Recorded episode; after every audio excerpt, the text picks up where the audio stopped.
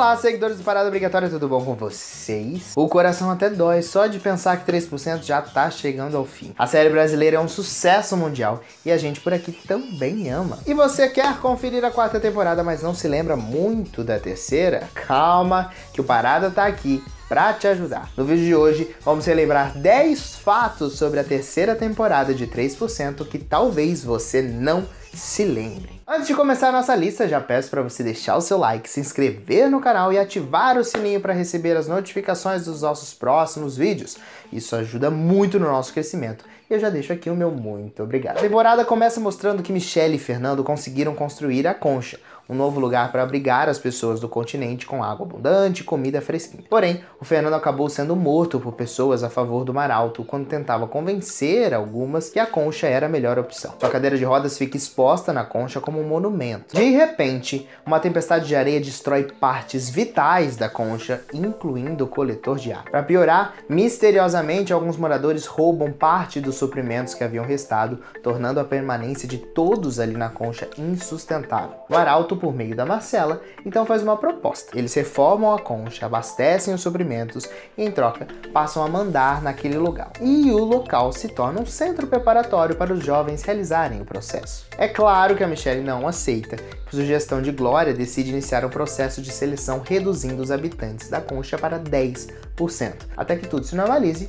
todo mundo possa voltar a viver por ali. Como primeiro teste, a Michelle pede que aqueles que querem realmente ficar na concha retirem o seu registro para cortar totalmente seus laços com o Maralto. A identidade do Rafael como membro da casa acabou sendo entregue pelo próprio irmão para o Maralto. Assim, ele pega Elisa e foge dali. Tenta abrigo com sua família, mas é expulso pela mãe. Porém, o seu irmão mais novo decide ir com ele durante essa temporada. O seu irmão é a sua maior prioridade. No início da temporada, ele começa sendo somente um bêbado imprestável e com um relacionamento com Elisa terminado. Mas ao longo dos episódios, ele vai revendo suas atitudes e tentando se tornar uma pessoa melhor. Já a Joana segue tentando derrubar o Amaral. Só vai para a concha para aprender como funciona o gerador, porque ela quer usar a tecnologia da concha para explodir o lado de lá, literalmente. Em uma prova do novo processo, ela acaba não passando e é expulsa da concha. Vai morar com a amiga Natália até pensar no que fazer, mas sem desistir de destruir a Maralto. Nessa temporada também descobrimos a origem da causa. Há anos atrás, com o avanço da população do Maralto, o conselho decide realizar a esterilização de todos ali e enviar todas as crianças menores de 20 anos para o continente, para que elas fizessem o processo quando atingissem a idade de 20 anos. E isso inclui a filha do casal fundador, a Tânia. 11 anos depois que ela retornou do Mar Alto, ficou vivendo ali no continente. A menina então participa do processo, mas é eliminado logo na primeira prova. E mesmo implorando para os seus pais, ela não vai para o Mar Alto. É assim então que ela funda a causa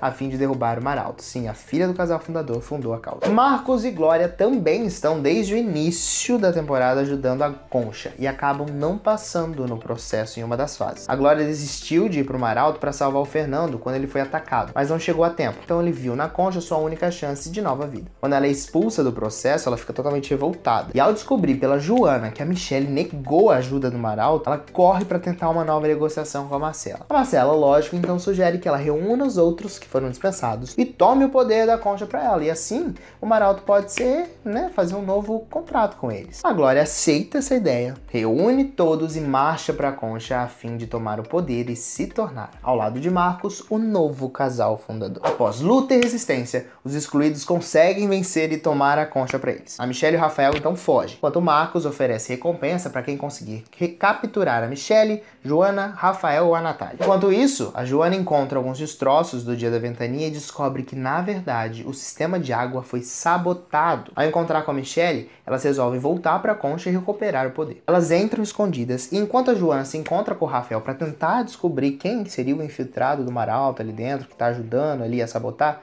a Michelle se entrega para ganhar tempo. A Glória então faz um tribunal para definir o futuro de Michelle e o povo a considera culpada, tendo a sentença ser levada de volta ao Mar Alto e apagar a sua memória. Após descartarem as possíveis opções de infiltrados, a Joana e o Rafael conseguem ter acesso às imagens feitas por um drone da concha naquela noite. E para surpresa de todos, eles descobrem que foi o Rafael quem sabotou o sistema de água. Sem entender o que está acontecendo, e o Rafael também não se lembrando de nada, eles investigam mais e descobrem que houve uma transmissão naquela noite. E ao conseguirem ter acesso, alterar a velocidade da gravação, eles escutam: levanta-se, encontre uma serra, corte o cabo, dê a voz da Marcela. Muito bem, o que aconteceu, como eu disse lá na frente, é que o irmão do Rafael entregou ele pro Maralto. Então a Marcela entrou na memória do Rafael, descobriu a sua ligação com a causa e conseguiu criar dentro da sua cabeça uma mensagem codificada e subliminar que faria Rafael obedecer às suas ordens na hora certa para sabotar a concha. Aí daí em diante ele fez exatamente o que ela queria, fugiu do Maralto, foi aí lá, lá pra concha e viveu lá e tá no lugar que ela queria e ela só botou o prano em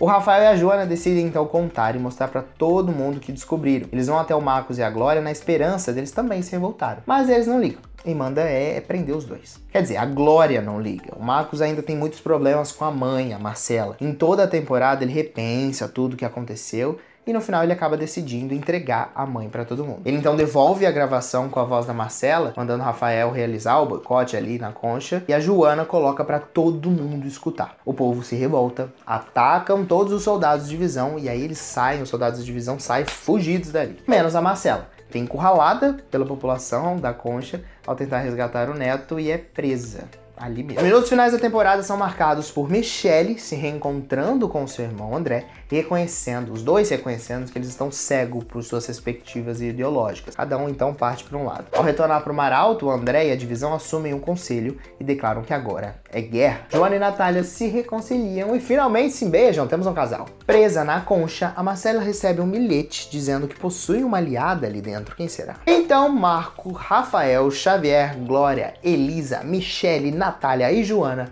reúnem-se e discutem um plano para defesa e concordam. Chegam à conclusão que eles devem atacar primeiro, destruindo o Mar Alto, explodindo a usina de energia, a mesma maneira que o casal fundador fez anos atrás com o continente. Será que finalmente teremos a destruição do Mar Alto aí pelo pessoal da Concha? Quem será esta pessoa que está ao lado de, de, de Marcela? Apesar que acreditamos que tem muitas né, chances de ser a Glória, mas não sabemos, vai saber 3%, sempre traz alguns, alguns questionamentos, né? Qual será a grande conclusão dessa história? Só assistindo para saber. Comenta aqui embaixo quais são suas expectativas da quarta temporada de 3%. Não esquece também de se inscrever, deixar o seu like, compartilhar, seguir a gente nas nossas outras redes sociais e acessar o paradobrigatoriacine.com.br que lá tem outras dicas, curiosidades e mais notícias sobre o mundo da cultura pop. Muito obrigado por você ter assistido esse vídeo até aqui. Um beijos e até a próxima. Tchau!